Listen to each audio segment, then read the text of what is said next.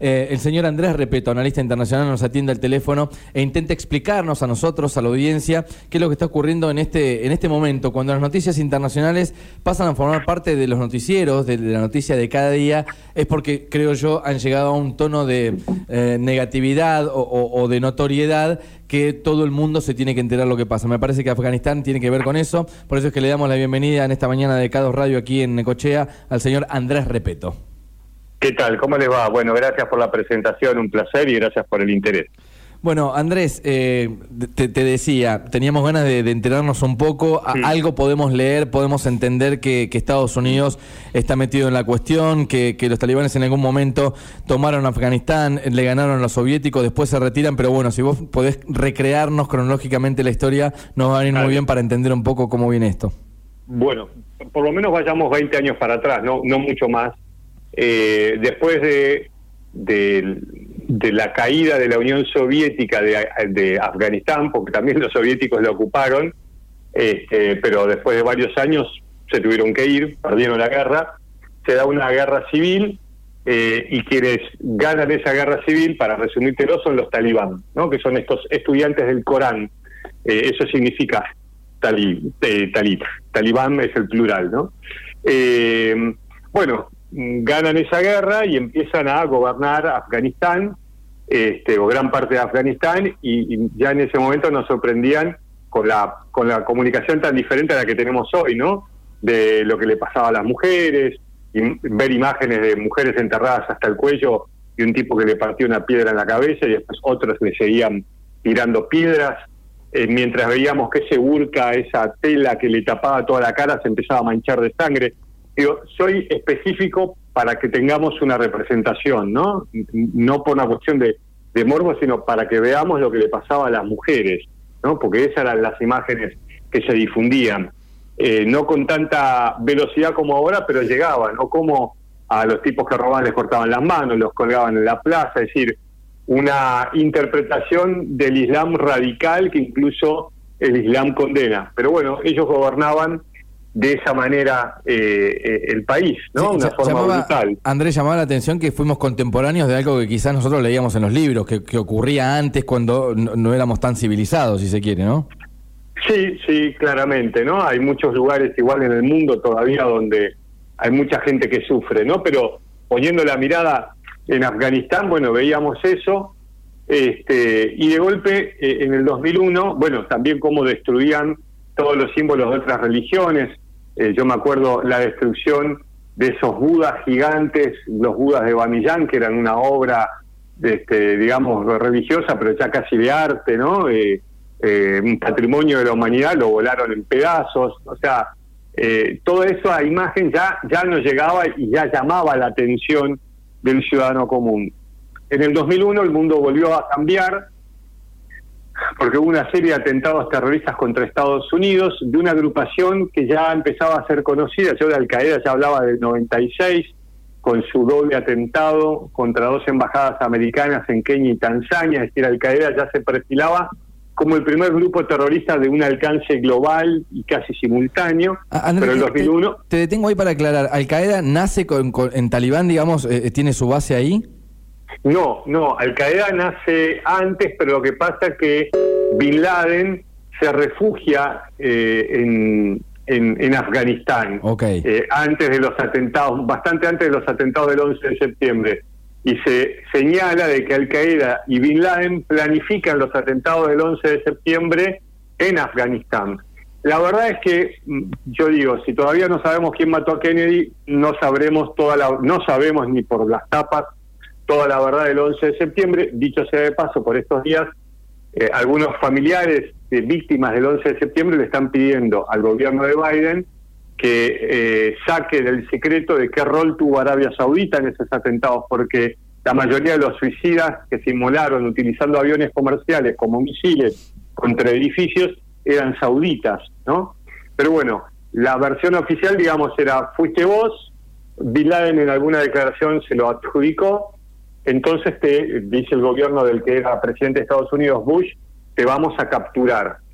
Talibán, entréguenlo. No, no lo entregamos. Bueno, entonces ahí va Estados Unidos liderando una coalición internacional con varias fuerzas occidentales Imagínense lo que fue el estupor y el remesón de lo que fue el atentado al corazón político y, financiero del imperio estadounidense, con esa imagen tan tremenda. O sea, después de eso se esperaba que podía venir cualquier cosa. Bueno, lo primero que vino fue eh, la, el intento de captura de Osama Bin Laden y eso derivó en una invasión, en un comienzo de ocupación. ¿Para qué? Para atrapar a Osama Bin Laden a Bin Laden no lo encontraban, no lo encontraban, no lo encontraban, no estaba en las montañas, se bombardeaba por el aire, o sea, fue muy difícil, años duró su búsqueda, hasta que un día nos enteramos en la presidencia de Obama que Bin Laden estaba jubilado en Pakistán, un país vecino de Afganistán, un país que supuestamente ayudaba a Estados Unidos en esa llamada lucha contra el terrorismo,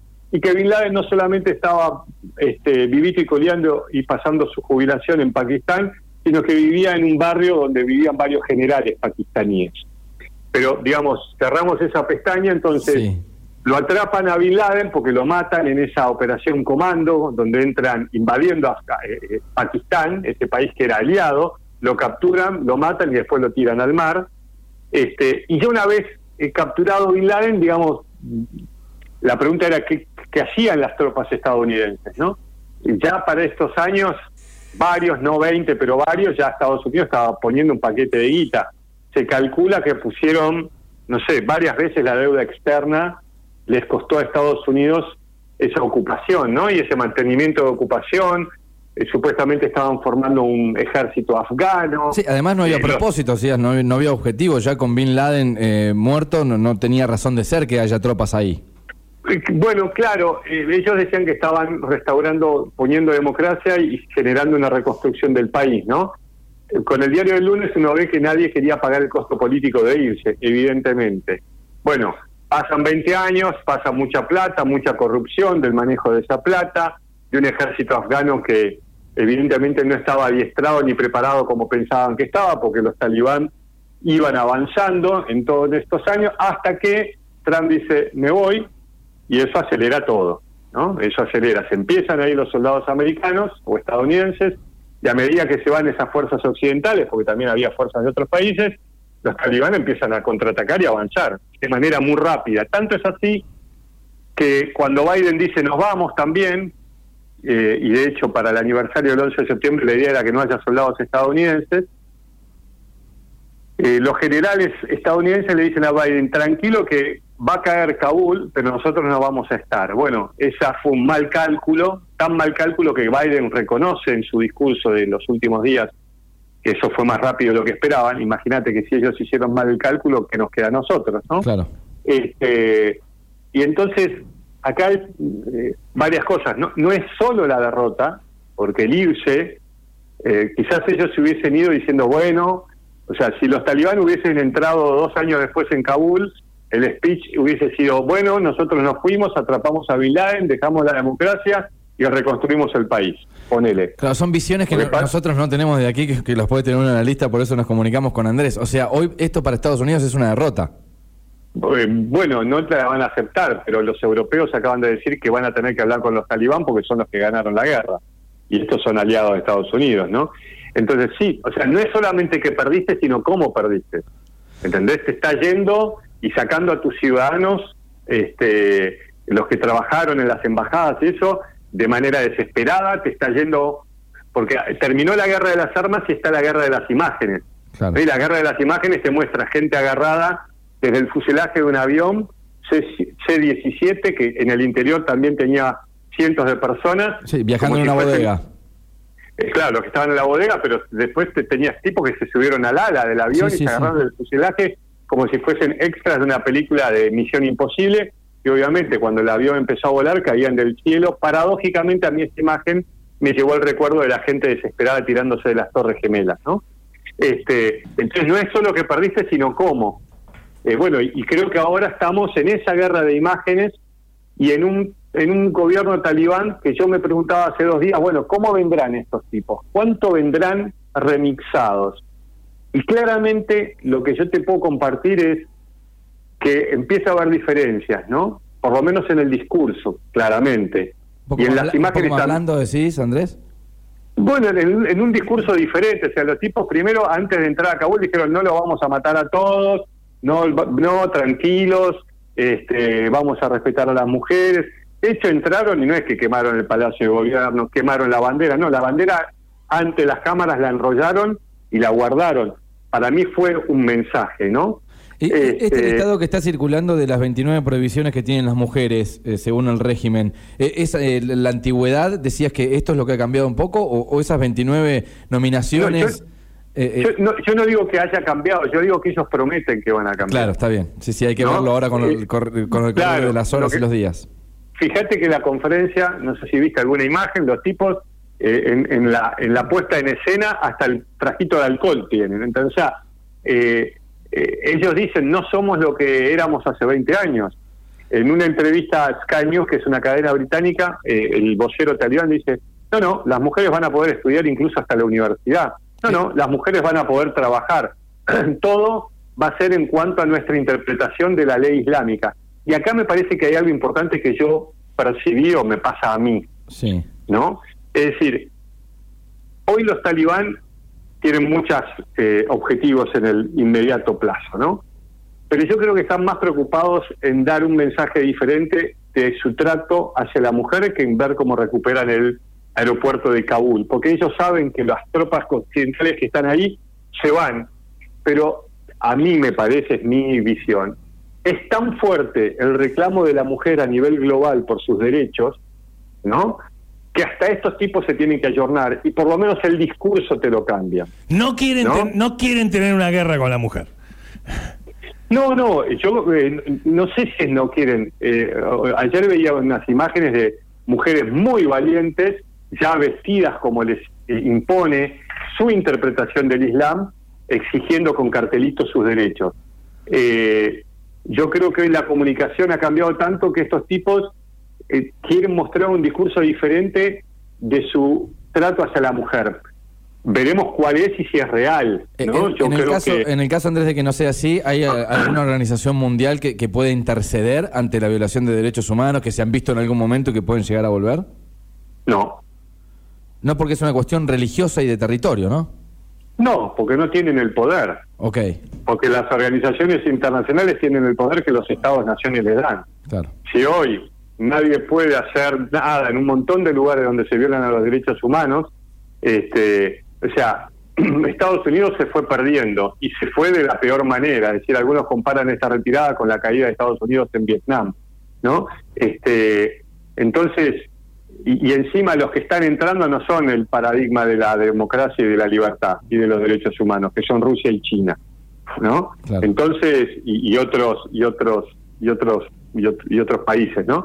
Este, entonces, no, lamentablemente están tan a su suerte que yo ayer veía una entrevista que una periodista de la CNN con mucho coraje trabajando en Afganistán le hacía al, capo de la OTAN, la OTAN es, esa alianza militar que se creó hace muchas décadas para frenar el avance de la Unión Soviética, que también tuvo una, o sea, ayudó a Estados Unidos en la guerra y en la, y, en la invasión y en la ocupación, y esta mujer le decía, escúcheme, y lo nombró por el nombre de pila, ¿no? Cosa que me llamó la atención. ¿Qué va a pasar con esta gente que hace 20 años trabaja con un gobierno de ocupación? ¿Cómo los vamos a dejar ahí? Bueno, sí, no, pero nada, los van a dejar ahí.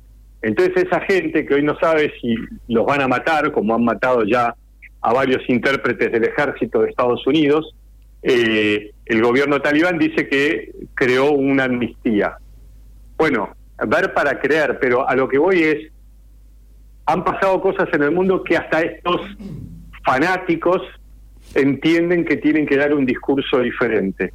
De las palabras a los hechos hay un largo trecho, pero eh, a, mí me quedaba eso como reflexión, ¿no? El poder de la mujer peleando por sus derechos a nivel global, que hasta estos tipos entienden ese mensaje, porque muchos de los que van a gobernar ahora están llegando hoy en el aeropuerto o, no sé en dónde, desde Qatar, ¿no? Desde donde estuvieron viviendo todos estos años. Entonces, ellos tienen, y aparte se quieren quedar muchos años, entonces también están prometiendo que Afganistán no va a ser tierra para atacar a otros países, ¿no? este, pero ya se conoce, por lo menos Estados Unidos está denunciando que Al Qaeda volvió a infiltrarse en territorio afgano. Bueno, de lo que prometan a lo que hagan, no lo sé. Yo no sé si vamos a ver este, mujeres apedreadas otra vez en las calles o gente colgada en las calles de Kabul. Ellos entienden y saben y, que eso les puede costar más caro que, que la permanencia de las tropas eh, hoy en el aeropuerto de Kabul. Alejar su objetivo. Andrés, te seguimos en redes. Andrés Repeto en Instagram. Eh, acabamos de ver tu, tu, informe también que haces ahí a través de las redes. Eh, completísimo el informe. Gracias por atendernos como siempre aquí en K2. No, a, ustedes. Un abrazo grande. Bueno, Andrés Repeto es analista internacional contándonos un poco qué es lo que pasa en, en, Afganistán. Me encanta cómo lo cuenta. Tratando de entenderlo. Yo me imagino un gran té cada vez que charlo con, con Andrés Repeto, tratando de ponerle por lo menos una foto o algo a cómo se van moviendo las piezas. Increíbles cosas que pasan alrededor del mundo. Bueno, veremos el tiempo dirá entonces, sí, algunos presagios que se están suscitando muchísimo en redes sociales también de gente común, ¿no? Que se suma a esto de volvió Talibán, vuelve la violencia contra las mujeres. Veremos a ver si vuelven más blandos o no. El tiempo lo dirá, lo dijo Andrés Repeto aquí en K2.